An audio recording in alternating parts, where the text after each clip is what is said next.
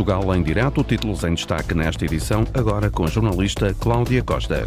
Setúbal é o segundo município do país com o valor mais elevado de investimento do PRR em habitação. Só no bairro das Manteigadas vão ser investidos 4,7 milhões de euros na requalificação de todas as habitações. O repórter João Ramalhinho foi ao terreno ver a obra tocou à campainha entrou numa casa acabada de remodelar. Hoje tomamos o pulso à região centro. Nesta última semana, antes da campanha eleitoral, estamos a analisar aqui no Portugal em Direto o que é que cada região quer ver concretizado pelo próximo governo. Do IP3 à criação de uma alternativa à velhinha Estrada da Beira até ao metro Mondego, são muitas as reivindicações da região centro. Vamos ouvi-las adiante. Às terças-feiras, o mapa da sustentabilidade também passa por aqui. É um podcast que resulta de uma parceria da Rádio Pública com o IAP-MEI, procura apresentar os diferentes conceitos de valorização do meio ambiente que estão em prática nas empresas portuguesas. Esta semana conhecemos a Rio Pel, sediada em Famalicão, um dos símbolos da indústria têxtil que tem quase 100 anos de história. Portugal em Direto tem edição da jornalista Cláudia Costa. São João da Madeira tem em consulta pública até o dia 15 de março um projeto de 5 milhões de euros para a construção do terceiro edifício do Parque de Ciência e Tecnologia Sanjotec, que conta atualmente com 70 empresas e 400 trabalhadores. A autarquia prevê que este novo imóvel venha a criar 420 novos postos de trabalho. A Câmara quer melhorar o acolhimento de novas empresas de base tecnológica, criando um edifício preparado não só para as necessidades atuais, mas também Arlinda Brandão para os desafios do futuro.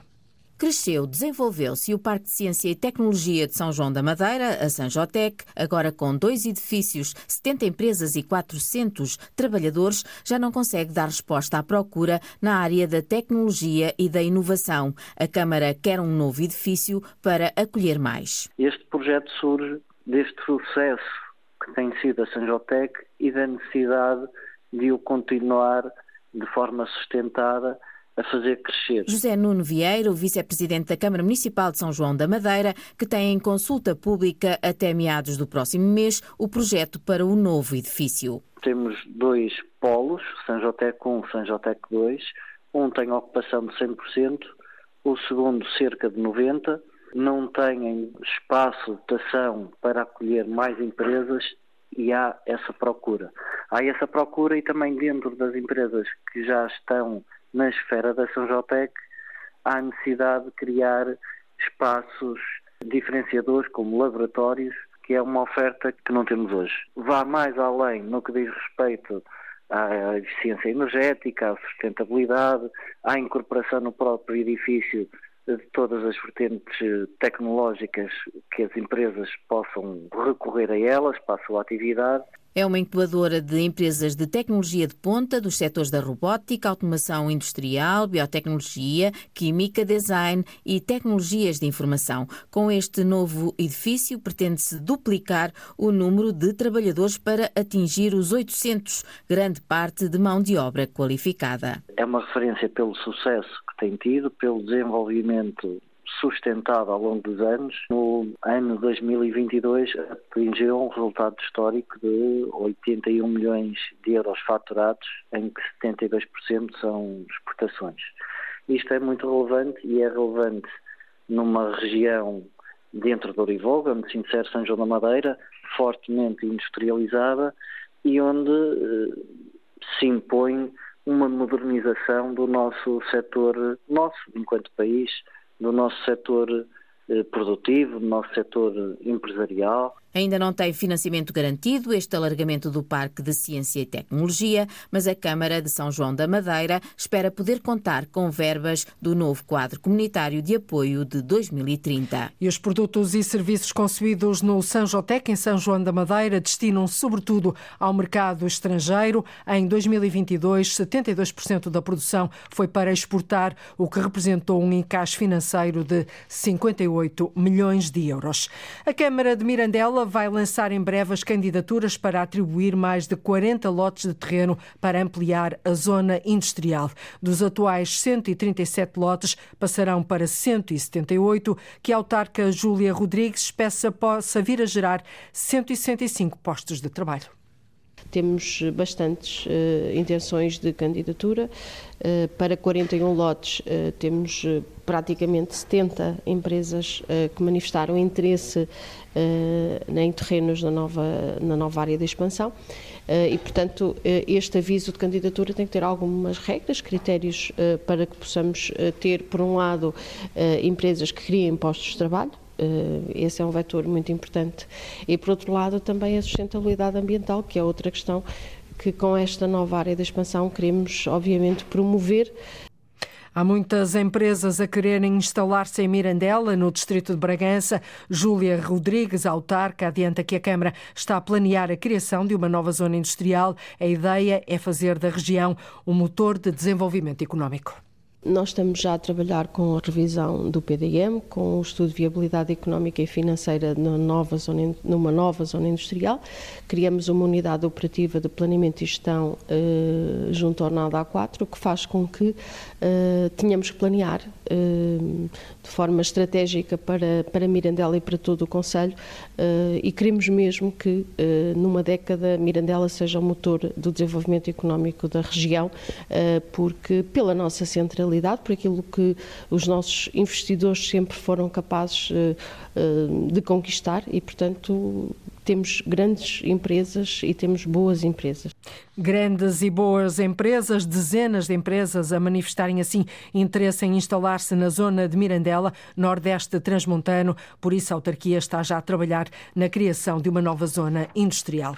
Setúbal é o segundo município do país com o valor mais elevado de investimento do PRR em habitação. Só no bairro das Manteigadas vão ser investidos 4,7 milhões de euros na requalificação de todas as habitações e mais 103 milhões para remodelar frações noutros bairros. Com os vários projetos a desenvolver até 2026, a autarquia diz que o Conselho vai assegurar habitação para 10 anos, que abrange vários estratos sociais. Vão também ser construídas casas novas com renda acessível. O repórter João Ramalhinho foi ver a obra feita, entrou numa casa totalmente remodelada de uma moradora de Setúbal.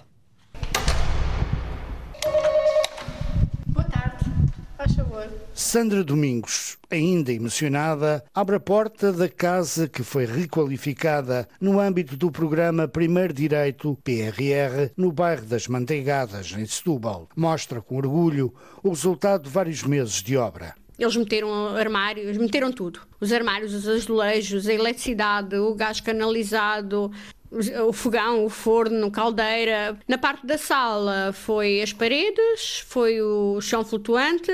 Então, entramos na casa de banho, a banheira já não existe, tem um polivan grande e pronto, agora já vou para a velhice já mais tranquila, posso sair à vontade da banheira. Então eu ganhei o Euro Milhões sem jogar, sem dúvida. Até os móveis antigos parecem outros. Os antigos parecem novos.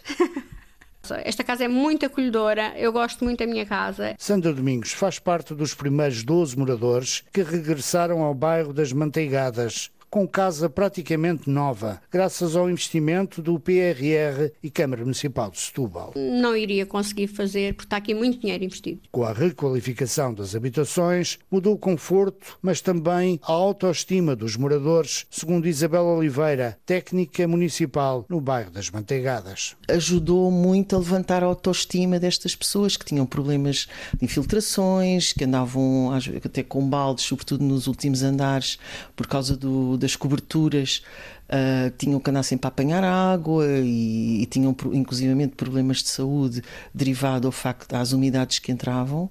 Hoje isso já não acontece. Os materiais selecionados vão permitir ganhos em matéria de isolamento. O facto de ter-se -se conseguido colocar este capoto também tem a ver com as questões de eficiência energética, não é?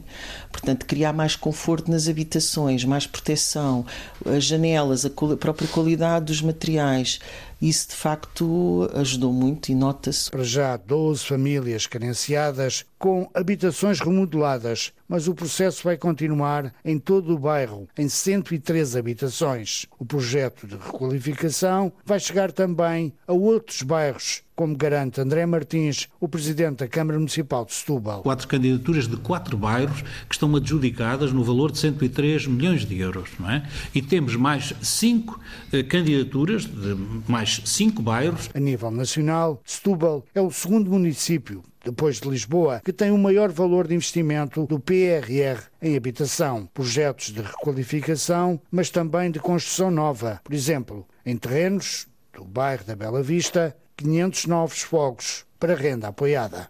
Acrescenta o Presidente da Câmara Municipal de Setúbal, André Martins. Construção nova de habitação, 500 hum, fogos, para uh, entregar em renda apoiada. Depois temos ainda, uh, no Conselho de Setúbal, mais cerca de mil novos fogos que são da iniciativa do IRU. Uh, e ainda mais 80 fogos de, uma, de uma entidade do, terceiro setor, que é a ACM, que também é para renda assistida, não é?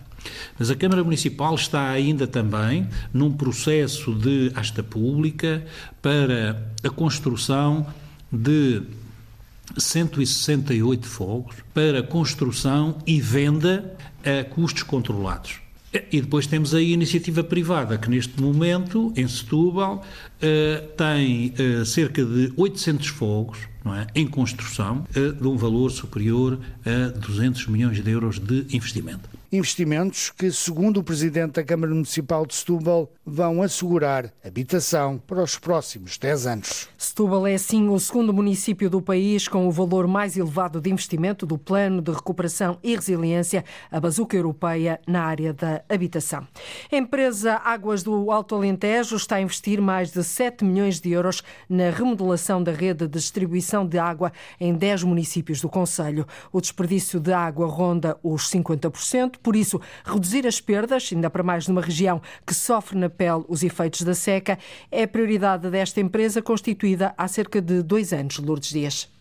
Em alguns dos dez conselhos do Alto Alentejo, onde a empresa de águas gera o sistema público de abastecimento, as perdas atingem valores que chegam aos 50%, 60%. Por isso, diz o presidente da Águas do Alto Alentejo, Hugo Hilário, a prioridade tem sido a remodelação da rede para acabar com o desperdício. A água é uh, cada vez mais uh, um bem uh, escasso uh, e não podemos uh, continuar a admitir percentagens de perdas de água nos nossos sistemas, algumas delas acima até de 50%. E, portanto, uh, um dos principais objetivos desta empresa tem sido mitigar este, esta, estes problemas e daí o investimento que estamos a fazer. São mais de 7 milhões de euros que a empresa está a investir, dinheiros de fundos europeus que vão permitir a construção de novas redes de saneamento e substituir as que já existem. Nos próximos oito meses, diz Hugo Hilário, já serão visíveis resultados. Nós estamos agora no, no, para aí a meio desta, desta instalação dos, hum. dos novos caudalimpos, da renovação de alguns troços, da operacionalização das válvulas de saturização, como lhe disse. Pá, esperemos que nos próximos seis a oito meses uh, este projeto esteja executado e, e aí avaliaremos certamente as mais-valias deste, deste nosso investimento. Entretanto, a Águas do Alentejo, a entidade que gera o Sistema Intermunicipal de Água e Saneamento, lançou uma nova campanha. O esgoto não é caixote do lixo. Consciencializar a população em permanência daqueles também são alguns problemas que as redes de saneamento uh, sofrem e têm inerentes à deposição de resíduos que são lançados uh, indevidamente uh, para o esgoto por todos nós e às vezes sem nos darmos conta da complexidade e dos problemas que causam nos respectivos sistemas de recolha e tratamento de águas residuais e principalmente os problemas que criam ao seu funcionamento comprometendo, obviamente, a proteção ambiental e a própria saúde pública. A empresa Águas do Alto Alentejo gera o sistema de abastecimento de água aos conselhos de Alter do Chão, Arronches, Castelo de Vide, Crato, Fronteira, Gavião, Marvão, Nisa, Ponte de Sor e Suzel. E reduzir as perdas de água é, assim, a grande prioridade desta empresa Águas do Alto Alentejo. Nos próximos seis a oito meses, espera já ver resultados. Um recorde. As exportações portuguesas de cortiça atingiram no ano passado os 1.200 milhões de euros, um crescimento de cerca de 2% em relação a 2022 e fazendo assim um novo máximo do setor. Nuno Carvalho.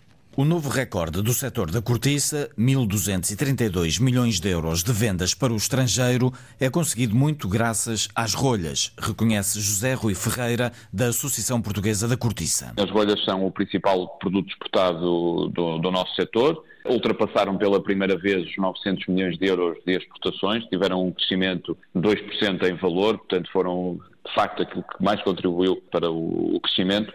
Sete em cada dez garrafas no mundo optam por uma, por uma rolha de cortiça, um produto que tem um valor ambiental, económico, social único, também para todas as fileiras e, sobretudo, para a fileira vitivinícola para quem vendemos, de, de inquestionável. E tem sido essa, essa aposta que nos deixa muito satisfeitos com o resultado deste ano, mas, sobretudo, olhar para o futuro com o otimismo que uma matéria-prima única como a cortiça nos, nos dá. Os países onde se produz e engarrafa vinho são os principais destinos das rolhas portuguesas. Os Estados Unidos, em primeiro lugar, para onde as exportações ultrapassaram os 200 milhões de euros, depois França, Espanha e Itália.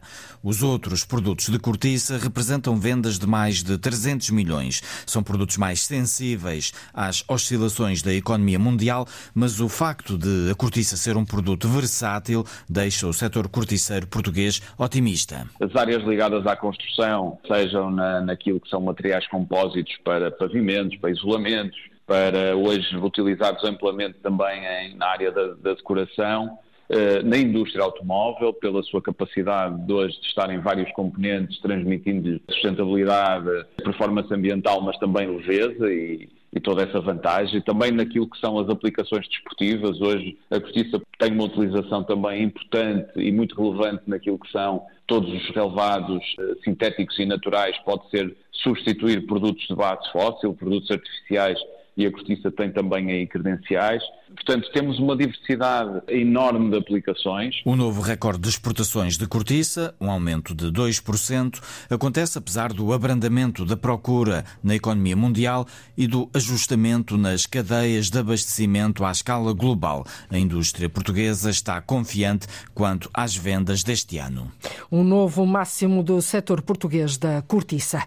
É uma conjugação de fatores, a redução dos voos da Ryanair no arquipélago açoriano e o aumento do custo de vida estão a ter um grande impacto económico nos restaurantes. A Associação de Restauração e Hotelaria de Portugal já fez as contas, diz que na ilha de São Miguel os residentes estão a cortar em almoços e jantares fora de casa. Ana Leal Pereira.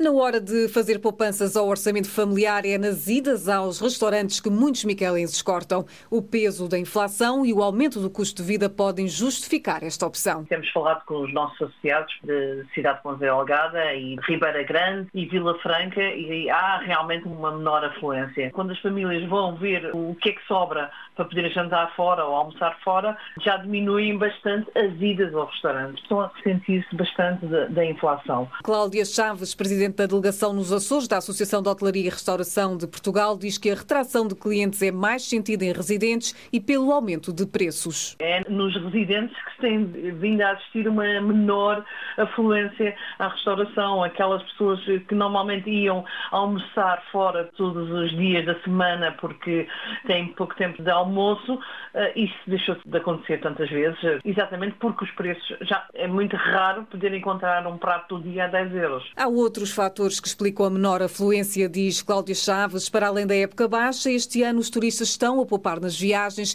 e há também a redução de voos da Rainer. A Rainer tem alguma culpa de estar a, voar eh, apenas duas vezes por hum, semana. Isto diminuiu bastante a frequência dos turistas, inclusive dos nacionais. Mas o turismo ainda é sentido na restauração em São Miguel e por quem tem maior poder de compra. Quem está a ir à restauração está à procura da restauração média a alta qualidade. É turismo com mais algum poder de compra. Janeiro e fevereiro foram meses de menor faturação para os restaurantes da ilha. Já a Páscoa, diz Cláudia Chaves, deverá trazer uma lufada de ar fresco aos empresários com o aumento de turistas. Até porque a redução dos voos da Ryanair no arquipélago e o aumento do custo de vida estão a ter um grande impacto económico nos restaurantes açorianos.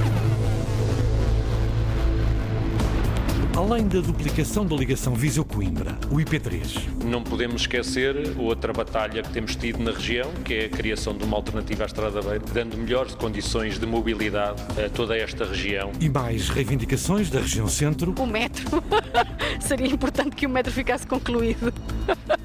Finalmente. Uma radiografia rápida, Joaquim Reis. A região centro de Portugal é composta por oito comunidades intermunicipais: Aveiro, Coimbra, Leiria, Viseu Dom Lafões, Beira Serra da Estrela, Beira Baixa, Oeste e Médio Tejo. O que querem as regiões do próximo governo? Ouvimos o centro daqui a pouco.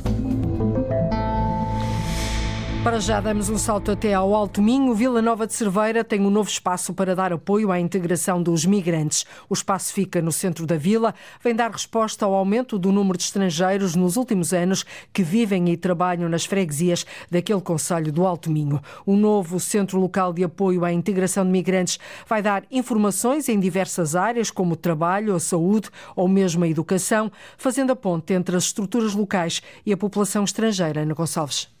É o segundo espaço de apoio à integração de migrantes em Vila Nova de Cerveira. Já existia um na freguesia de Campos. Agora este novo espaço encontra-se no centro da vila para prestar apoio e informação em diversas áreas, articulando com as várias estruturas locais. Este gabinete faz precisamente essa, essa recepção uh, aos migrantes e o, o, apoio que dá uh, junto das instituições, quer da, da saúde, da educação, nos serviços eh, do Estado, de Finanças, Segurança Social. Rui Teixeira, o presidente da Câmara de Vila Nova de Cerveira, que desde há dois anos levou a cabo uma estratégia concertada para os migrantes com a realização de um diagnóstico da população migrante residente no Conselho. São, na sua maioria, do sexo masculino, na faixa etária entre os 20 e os 49 anos e têm um nível de escolaridade médio ou superior. Entre 2011 e 2021, os residentes estrangeiros em Cerveira passaram de 278 para 600 607, nesta altura serão cerca de mil. O fluxo de migrantes também está sempre dependente da oferta de emprego.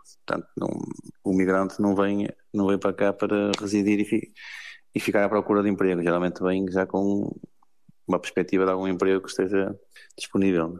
Por isso é que entendo, mas também é uma percepção minha, e pelas conversas que tenho com os freguesias, que estará mais ou menos estabilizado. É, possivelmente tem aumentado um bocadito este, este ano, mas não da forma como aumentou anteriormente. Ou seja, se nós tivéssemos, no diagnóstico tínhamos cerca de 900, 900 migrantes, agora devemos ter perto de mil. É? E há emprego para quem chega à Vila Nova de Cerveira? O autarca local garante que sim, e em diversas áreas, dependendo da estabilidade da indústria. O emprego, na sua maioria, como é na área industrial, há sempre alguma volatilidade, porque as empresas também oscilam na sua produção. Pode oscilar um bocadito, uh, depende da área.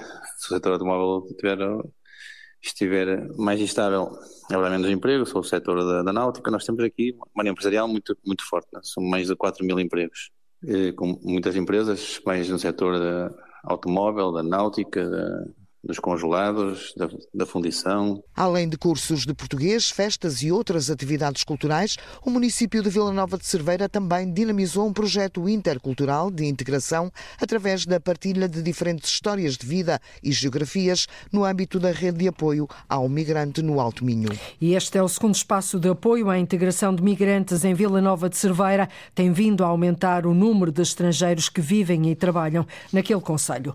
O mosquito que transporta a dengue já está espalhado por grande parte da costa sul da Madeira, mas não há registro de casos de dengue na região, pelo menos por agora. O aumento das temperaturas neste inverno tem criado condições favoráveis à atividade deste mosquito.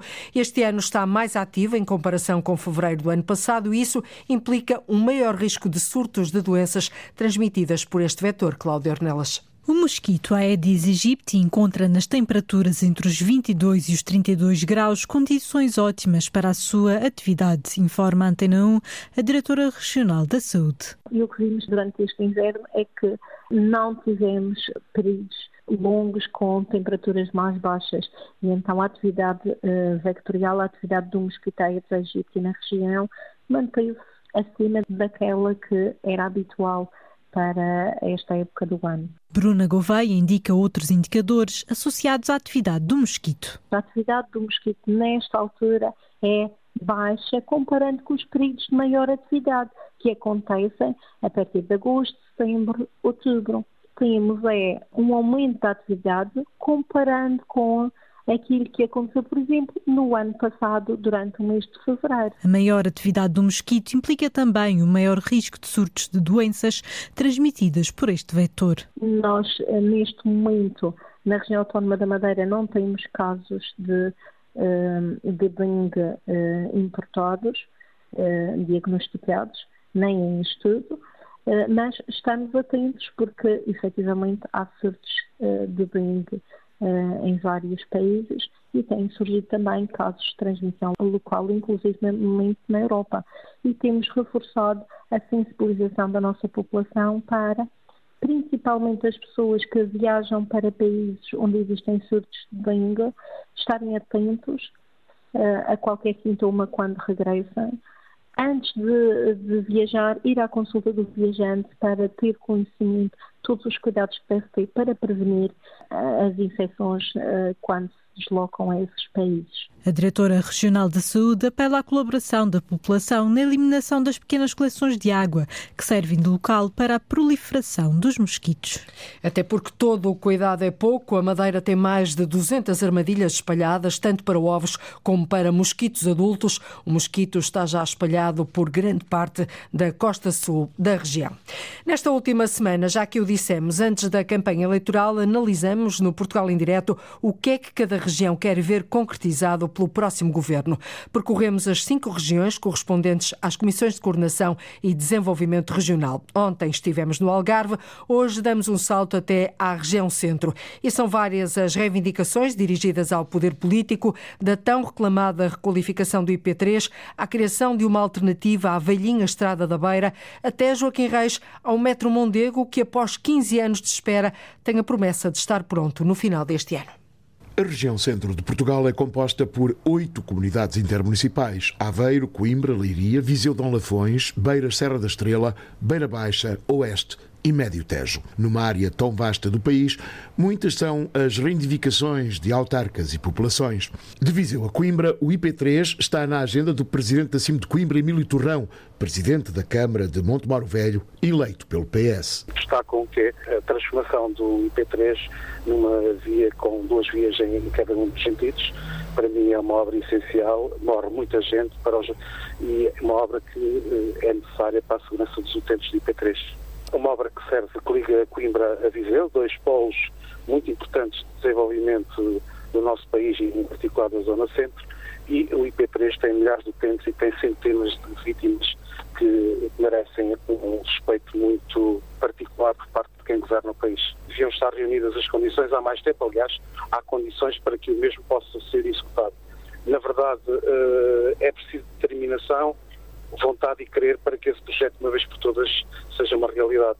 Mas 100% duas vias. Da região de Coimbra, das Beiras, Serra da Estrela, a Estrada Nacional 17 liga os distritos de Coimbra e da Guarda. É a velhinha Estrada da Beira.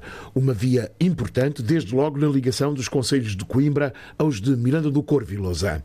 Para o autarca socialista de Lausanne, Luís Antunes, uma alternativa a esta antiga via é da maior importância.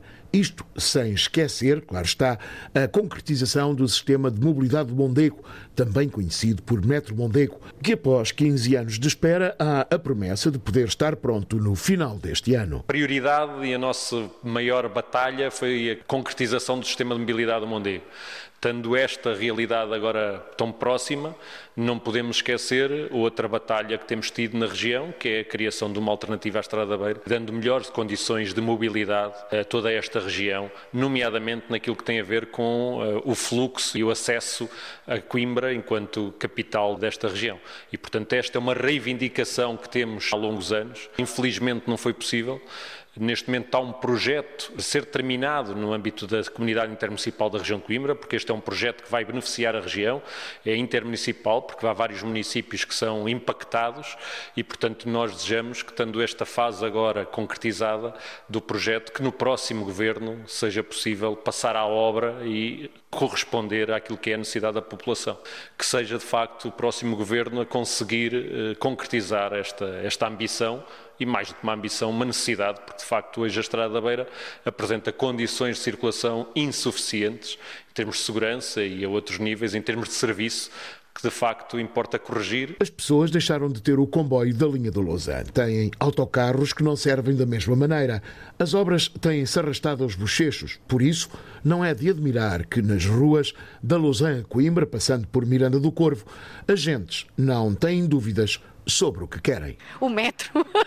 Seria importante que o metro ficasse concluído. Finalmente. Tem esperança. É a última a morrer, se bem que já lá vão 20 anos, portanto. O que nós temos neste momento de necessidade é aquilo que nos tiraram, que é a linha do, do caminho de ferro, não é? que é o metrobus, que é aquilo que nós estamos à espera que seja concretizado, porque foi uma, foi uma coisa que nos prejudicou bastante eu venho de Lisboa, estranhei um bocadinho. Faz falta realmente o, o, trajeto que havia para Coimbra, daqui até de Serpins, eh, faz falta realmente os comboios, fazem falta. Os meios de transporte realmente aqui não são muito, mesmo para quem vai trabalhar, portanto não, não há muita coisa, não é? É complicado. Se calhar também conta bastante a linha, a linha do metrobus. Isso acho que era importante. O metro que tiraram daqui da Lausanne, tanta falta faz. E é um projeto, vamos a ver se vai ser concluído e quando irá ser concluído, não é? Porque tínhamos uma coisa boa e foi-se embora. Para além do que já vai dito, há outras preocupações que os habitantes da CIM, da região de Coimbra, querem ver resolvidos. Os problemas do apoio ao pequeno comércio, da habitação e, mais importante, dizem, a falta de médicos de família. E nesta última semana, antes da campanha eleitoral, estamos a tomar o pulso aqui no Portugal em direto às aspirações das várias regiões do país. Amanhã vamos conhecer as reivindicações do Alentejo. Mapa da Sustentabilidade é um podcast que resulta de uma parceria da Rádio Pública com o IAPMEI e às terças-feiras passa pelo Portugal em Direto. O Mapa da Sustentabilidade procura apresentar os diferentes conceitos de valorização do meio ambiente que estão em prática nas empresas portuguesas.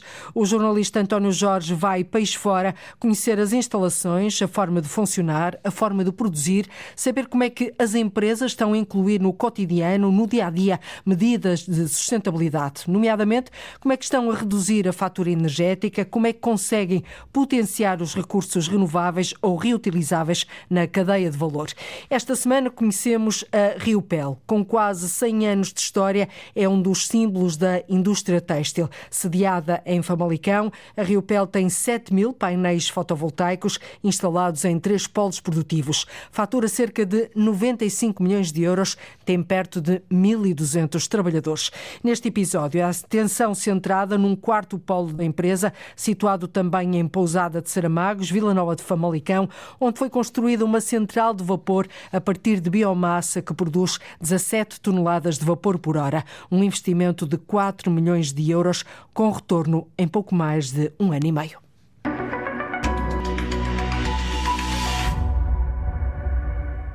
A Riopel tem quase um século de história na indústria têxtil. A partir de Vila Nova de Famalicão faz chegar ao mundo 800 mil metros de tecido por mês. Tem perto de 1.200 trabalhadores e o mapa da sustentabilidade está por isso hoje em Pousada de Saramagos com o diretor-geral da Riopel, José Teixeira. José Teixeira, nós estamos exatamente onde? Estamos a chegar ao tal parque eh, de energia da empresa? Isso mesmo, e vamos dar aqui uma, uma voltinha na nossa central de vapor a partir de biomassa. Trata-se de um imenso edifício, como se fosse um grande supermercado. Portanto, é aqui dentro que está a central? É aqui dentro que está a central. Numa primeira parte temos a pesagem automática de caminhões, por isso isto comunica tudo uh, informaticamente com, com, com, o nosso sistema. Nós sabemos a quantidade de biomassa que estamos a receber, é descarregada em três silos, que depois também automaticamente são calibrados uh, em função da umidade que tem para manter um rendimento da caldeira o mais constante possível. Todo este processo depois passa por tapetes transportadores, vai até à fornalha 500, 600 graus, gerando vapor. Toda a parte de gases de escape é utilizada para pré-aquecer a água que, que, está de retorno ao circuito e passa finalmente num filtro de mangas que garante a despoluição uh, completa de, de, partículas em suspensão antes de ser uh, emitido para, para, a atmosfera, por isso, e por isso é que ela é neutra em, em emissões de carbono.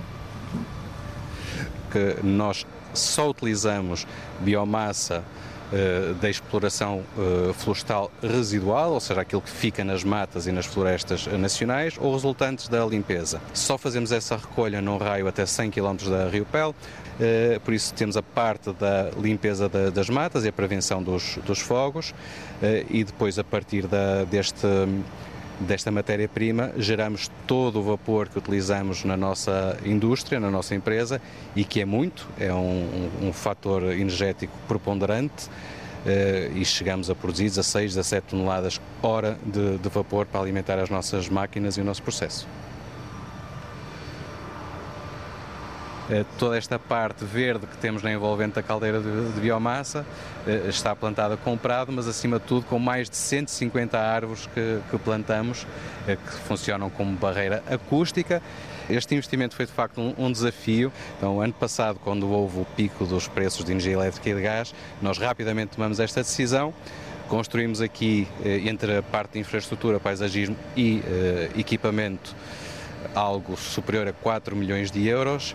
Eh, mas os preços das energias fazem com que o payback deste investimento não ultrapasse eh, um ano e meio de, de retorno do, do, investimento que aqui foi feito, aproveitando, claro está, as agendas mobilizadoras e o PRR que nos eh, muito suportou e facilitou a decisão neste, neste processo de instalação da caldeira. Portanto, este é também um exemplo prático de como o plano de recuperação e resiliência efetivamente já está a ser aplicado no tecido empresarial? Sim, é um exemplo muito claro e, e por isso também muito visitado por congêneres nossas e outras indústrias também.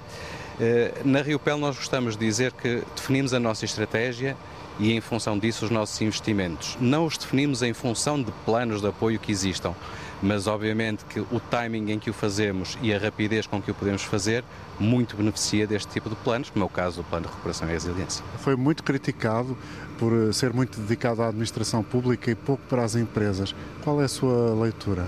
Eh, naquilo que diz respeito à, à Rio Pel, não acho que foram os programas e as áreas em que foram criados foram aquelas que nós de facto necessitávamos de, de apoio.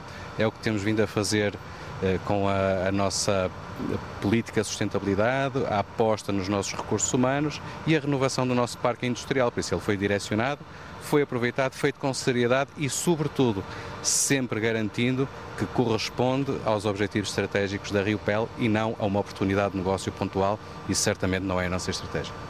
Este é o vosso rosto da implementação de políticas de sustentabilidade ou é apenas uma das facetas? Uh, ao dia de hoje é mais emblemática porque é que está uh, em plena função. Aqui, uh, pouco mais de 200 metros do outro lado da Estrada Nacional, no, num dos nossos parques produtivos, estamos a instalar mais de 7 mil painéis fotovoltaicos em coberturas. Até onde eu estava informado, era o maior parque fotovoltaico em cobertura industrial.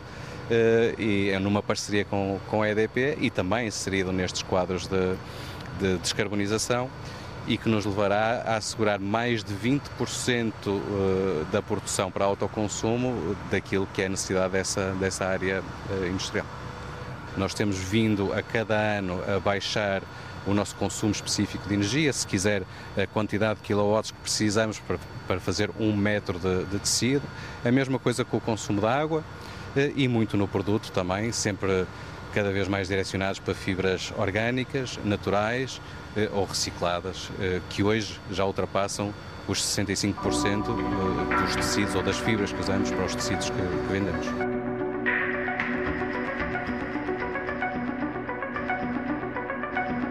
Ano após ano, a empresa tem vindo a reduzir o consumo energético e de água e tem, por exemplo, uma aplicação para telemóveis que permite aos trabalhadores da Rio Pel partilharem um sistema de boleias que diminui o número de carros em circulação.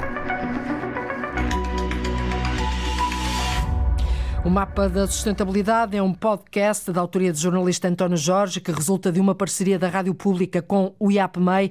Às terças-feiras passa aqui pelo Portugal em Direto. A versão integral pode ser ouvida em RTP Play e também na RDP Internacional ao sábado.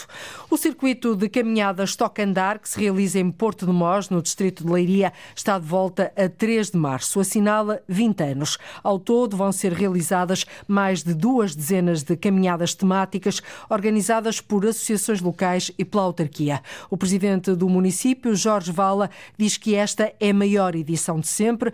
Vai levar os participantes a cruzar as 10 freguesias do Conselho, dentro e fora do Parque Natural das Serras de Aire e Candeeiros. Depois de ter 26 percursos, eh, com 26 organizações diferentes, num Conselho como o nosso, acho que é algo de relevar, eh, porque estamos a organizar localmente para o território, mas que já passou, ultrapassou fronteiras.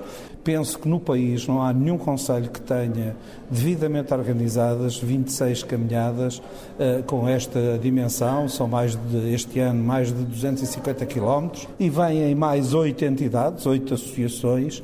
Não perdemos aquilo que para nós é fundamental. Uh, são 10 freguesias e há naturalmente caminhadas em todas as freguesias. Isto é importante. Há aqui um conjunto de caminhadas temáticas, Caminhadas em todas as freguesias e para todas as idades. O circuito Toca Andar começa com a Rota dos Viados a 3 de março e termina em junho com a Rota do Lena, do Rio Lena, na vila de Porto de Mós. Este ano o circuito conta atrair mais de 3 mil pessoas que vão sobretudo das cidades. Vêm muitas pessoas dos, dos centros urbanos eh, de Lisboa, eh, mas vem sobretudo muita gente dos centros urbanos da região pessoas que gostam de caminhar e que gostam de caminhar na serra, no território do Parque Natural, embora eh, existam diversos percursos muito bons, muito agradáveis, também fora do território do Parque Natural. Em duas décadas, em 20 anos, o circuito Toca Andar já contou com mais de 25 mil participantes que percorreram 1.500 quilómetros. E nós percorremos todos os dias muitos e muitos quilómetros pelos trilhos do país, do norte ao sul, do litoral ao interior, do continente às ilhas. É assim na rádio ou na internet. Contamos com a sua escuta. Voltamos amanhã, logo a seguir às notícias de uma da tarde. Até lá, fique bem. Está combinado. Boa tarde, Cláudia Costa, no Portugal em direto desta terça-feira. Liga à informação. Ligue à Antena 1.